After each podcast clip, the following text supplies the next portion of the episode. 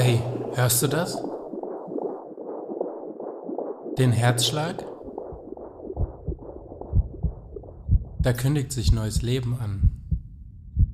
Krass. Und damit herzlich willkommen zu Perspektiven Eltern, quasi der Hebamme unter den Podcasts. Denn auch Eltern wollen geboren werden. Also komm, mach dich mit uns auf die Reise. Also, hallo zusammen. In der heutigen Podcast-Folge darf ich euch wieder jemanden vorstellen, der mich schon mein ganzes Leben lang begleitet, ähm, nämlich mein Vater. Hallo. Hallo zusammen. Ja, ich fühle mich geehrt. ja, geil, dass wir es machen. Ich freue mich richtig. Äh, ich habe mir überlegt, dass jeder, den ich interviewe, jede, jede Person, mit der ich spreche, sich irgendwie ein Sprüchlein oder ein Gedicht oder irgendwas, was ihn inspiriert, mitbringt und zu Anfang vorträgt. Und dich habe ich ja auch gefragt, hast du da was gefunden? Ich habe jetzt nicht lang gesucht, aber ich habe mich gleich erinnert an etwas, was ich schon damals mochte und was mich direkt angesprochen hat. Von Christian Morgenstern. Was wärst du, Wind, wenn du nicht Bäume hättest zu durchbrausen? Was wärst du, Geist, wenn du nicht Leiber hättest drin zu hausen? All Leben will Widerstand, all Licht will Trübe, all Wehen will Stamm und Wand, dass es sich dran übe. Machen wir vielleicht fast, fast nochmal hören. Weil ich meine, die Menschen, die es hören, können ja noch zurück. Ihr, ihr könnt ja zurückspulen und es nochmal hören. Ich werde es mir gleich nochmal durchlesen. Ähm, ja, schön, danke. Hm. Was, also der Anlass für diesen Podcast und die Auseinandersetzung mit Thema Elternschaft und so ist ja mein, mein eigenes Vaterwerden jetzt. Und ich hatte vor ein paar, paar, paar, paar Minuten hatte ich noch so den Gedanken, oh, wie schön es auch wäre, noch die Großeltern nochmal zu interviewen, ne? Und ja. wie schön, wie schön, dass du da bist. Wie schön, dass wir uns weiter miteinander auseinandersetzen.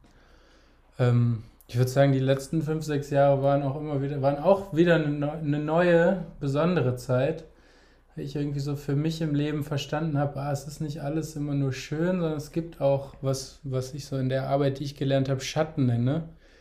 Ähm, und es war nochmal ein ganz schönes Ringen, auch so um unseren Kontakt, ne? um dieses, wo kommt das her, Schuldfragen, sich irgendwie abreiben an, an, an dir als Vater. Ähm, auch immer wieder, also ich merke, dass irgendwie bei uns in der Familie war es immer wieder so ein bisschen so eine subtile Botschaft, die Mama ist eine Heilige und du hast ganz viel Fehler und du bist, du, bei dir ist eher schwierig. Und das sitzt irgendwie tief. Und gerade jetzt in diesem Ich werde Vater auch, kommt da nochmal so eine, eine ganz, nochmal so eine, also ich habe das ja selber, also ich habe das ja auch schon bewusst gemacht, jetzt mir immer wieder dankbar zu sein und dich anerkennen für alles, was du so für mich gemacht hast. Aber da kommt jetzt gerade nochmal so eine ganz andere Ebene. Allein wenn ich äh, so an uns zurückdenke, was wir alles miteinander erlebt haben, schon. Ja, ich meine, ich finde das super, dass du das machst. Ich glaube, das hat meine Generation mit seinen Eltern noch nicht gemacht. Und ich weiß, weil ich ja Biografiearbeit mache, dass manche bedauern, dass sie mit ihren Eltern, dass sie ihren Eltern nicht bestimmte Fragen gestellt haben. Und Du und viele aus deiner Generation machen das jetzt. Das ist, geht da einen Schritt weiter, finde ich. Ja, dank, dank dem Schritt, den ihr gemacht habt. Ne? Also es ist ja auch so, dass ich, dass diese Auseinandersetzung zwischen uns stattfinden kann. Es gibt ja wirklich, es gibt, ich glaube, es, ich habe das Gefühl, es gibt kein Thema, über das ich nicht mit dir sprechen kann. Hm, das ist aber toll. Oder auch mit Mama. Klar, manchmal klächt es ein bisschen, dann gibt es Spannungen bei gewissen Themen. Ähm, aber es ist trotzdem ja, du, also du bist mir dann gegenüber und da ist es richtig schön, dass wir da auch in die Auseinandersetzung gehen können. Ja, ich denke, da kommt schon der erste Punkt, um den es dir vielleicht geht. Wenn ich an meine Eltern zurückdenke, weiß ich definitiv, dass meine Eltern nach dem Krieg direkt auch Bilder hatten von ihren Kindern, was sie werden oder wie sie sein sollten und noch gar nicht so hingeschaut haben, noch gar nicht so frei waren, hinzuschauen, was, was will das Kind selber, was will aus dem Kind werden, was ist, mit wem habe ich da wirklich zu tun. Also für mich war es richtig ein langer Selbstwerdungs- und zum Teil auch therapeutischer Prozess, ähm, das auch abzuschütteln, anzugucken, zu würdigen, je nachdem und damit auch umzugehen. Und ich habe mir eine Zeit lang eingebildet oder hatte auf jeden Fall den Wunsch, als es um euch ging, um bei dir als erstem um die Geburt, dass, ich, dass wir euch einen Raum schaffen wollen, in dem ihr eures leben könnt und das möglichst frei halten von, von irgendwelchen Bildern, also dass ihr irgendwas werden sollt. Äh, wobei natürlich meine Werte schon reingespielt haben, also wie wir uns ernährt haben, wie wir versucht haben, bewusst zu leben. Das haben wir natürlich gelebt und haben auch Stress gehabt mit Mitmüttern, die mit Vätern auch, aber es waren manchmal einfach auch alleinerziehende Mütter, wo die Väter schon abgedampft waren, wo ähm, die das einfach nicht handeln konnten, dass die Jungs dann, als äh, größer wurden, heftige Videospiele machen wollten, ähm, wo wir halt als zu zweit vielleicht noch mehr einen Zugriff drauf hatten oder da einen Weg durch diese Wirren gehen konnten. Finde ich auch schön. Ich bin mit, mit der, der Mama äh, ja auch im Gespräch und die meint, äh, so oft ihr auch Konflikte hattet in Beziehungsfragen, habt ihr euch eigentlich nicht gestritten. In Erziehungsfragen ja. haben wir uns nicht Was habe ich gesagt? gestritten. Nee, ich, ja, ich habe verstanden. Ich meine auf jeden Fall Erziehungsfragen, da waren wir wirklich gut auf einem, auf einem Flow. Bin ich auch gespannt, wie wir das machen werden. Also, ich glaube, das ist ja fast nicht so heikel wie eben diese Erziehungsfragen. Ne? Also ich glaube, dass der, dieser Lehrer- und Kindergärtnerberuf so herausfordernd ist, ist auch, weil, weil das ist ja, das ist ja allen Eltern heilig und alle meinen, sie wissen, wie es richtig geht. Und dann kriegt der Lehrer, wenn er, was weiß ich, wie viel Kinder in der Klasse hat, genauso viel Meinung auch die ganze Zeit ab. Und also ich glaube, das ist so.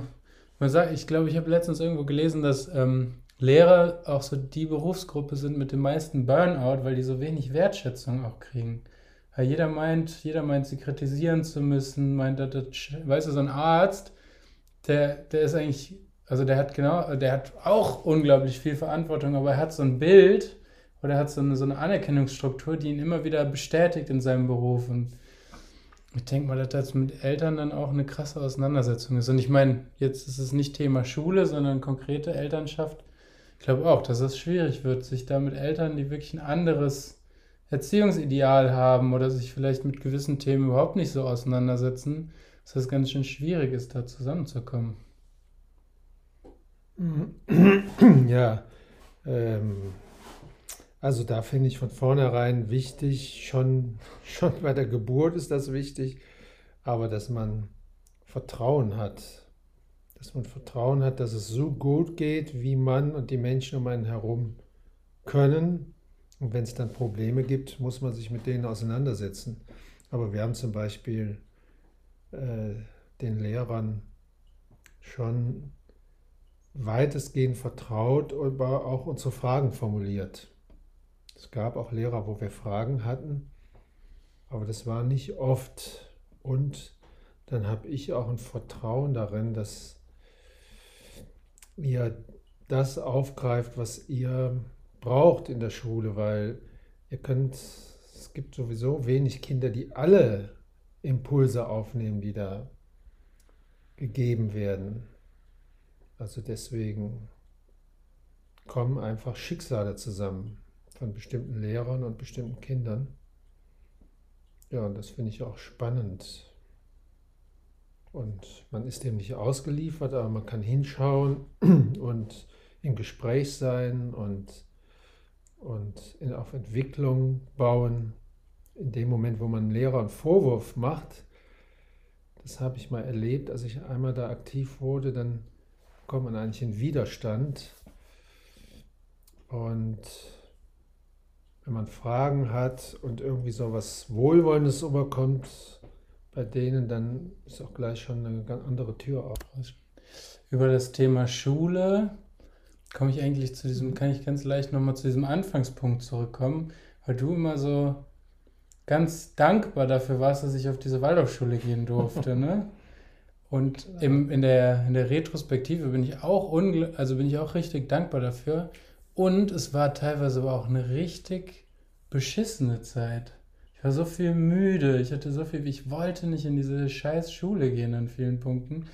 Ich weiß, der soziale Kontakt, dafür habe ich es gefeiert und Sport, vielleicht noch so ein paar Fächer, aber insgesamt fand ich das ganz schrecklich. Und die, dann diese Diskrepanz von dir so immer, also so subtil ist diese Message halt immer rübergekommen, wie dankbar ich dafür sein muss, dass ich in diese Schule gehen darf. ähm, und ich hatte eigentlich überhaupt keinen Bock darauf. Äh, das, das ist auf jeden Fall auch ein spannendes Thema. Ich denke, das ist auch ein bisschen individuelles Thema.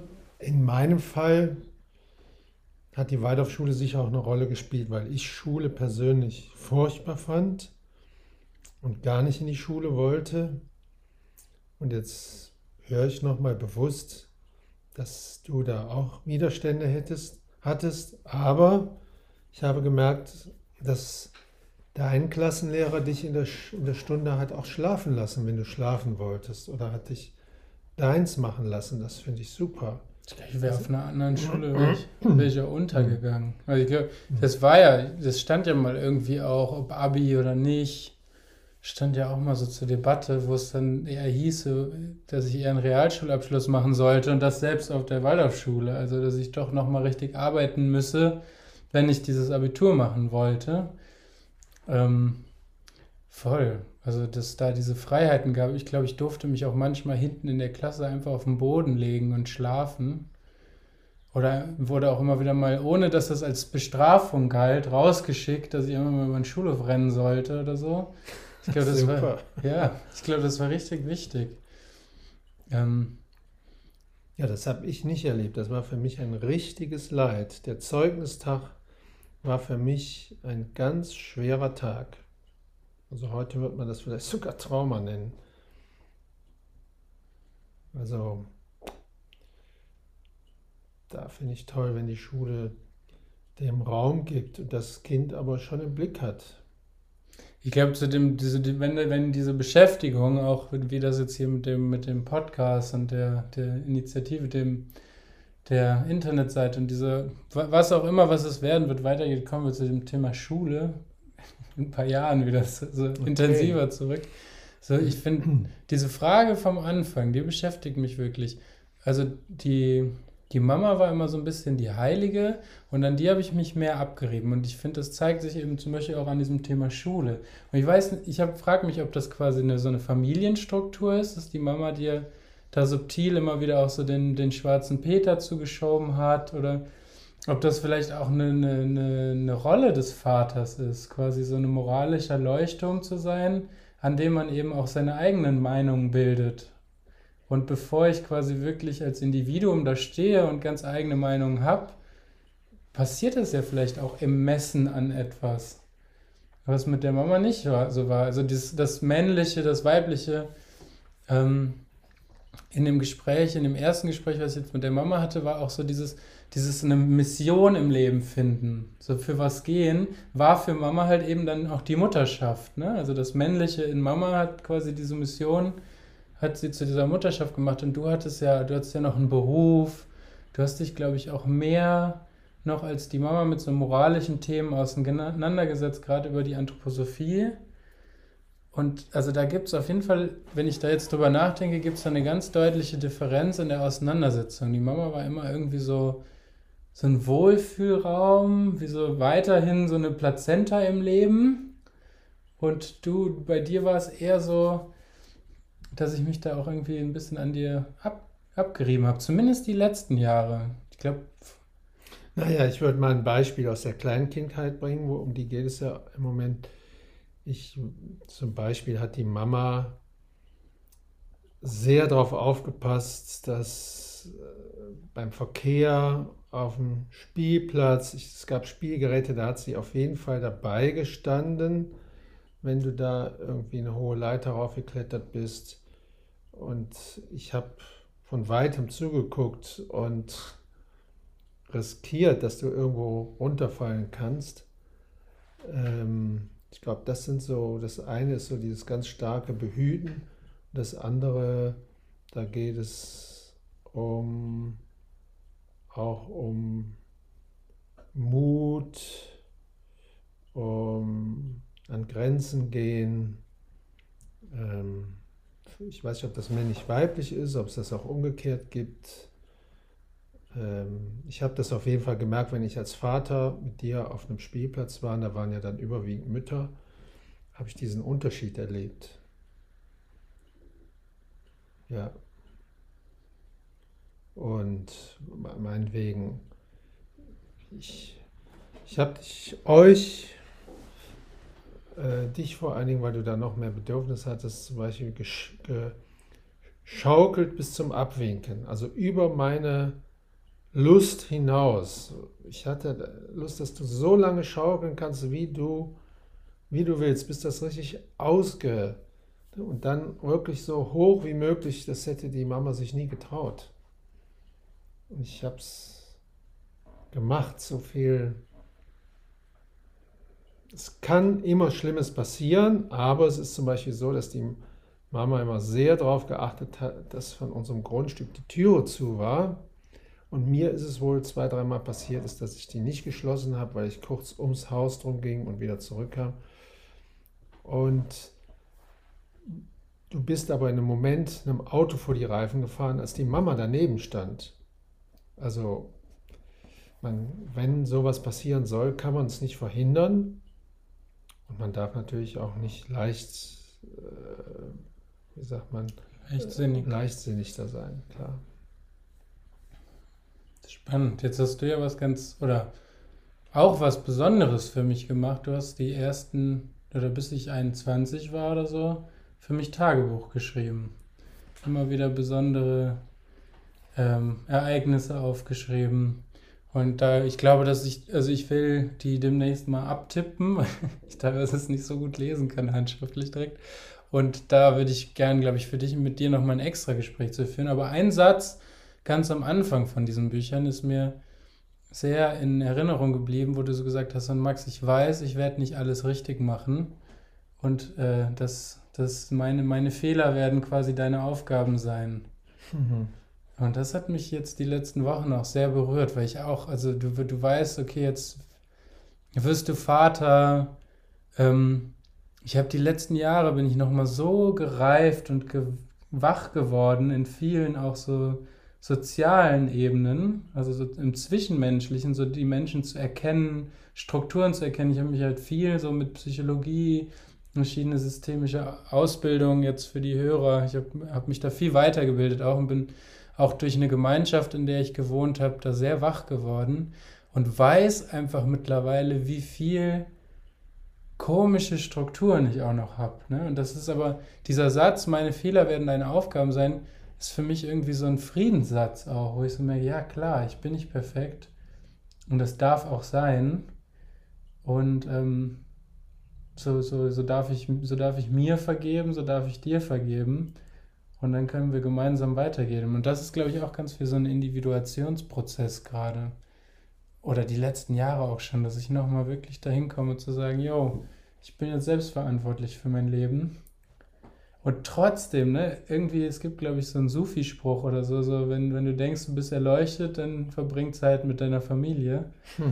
Also das ist auch weiterhin so, ne? Wenn ich, wenn ich hier bin, ich bin, bin ganz dankbar, wie schön wir es miteinander haben und wie gut es geht und gleichzeitig, wie, wie mich teilweise kleine Sätze oder wo ich mich in dir erkenne, Also wo ich einfach auch das geworden bin, was du bist, einfach durch Imitation, durch Nachahmung als Kind gelernt, wie ich wieder auch noch fuchsteufelswild innerlich werden kann, weil ich, weil ich irgendwie mich erkenne oder Teile in mir verurteile, die ich aber in dir sehe oder also super, super spannendes Thema.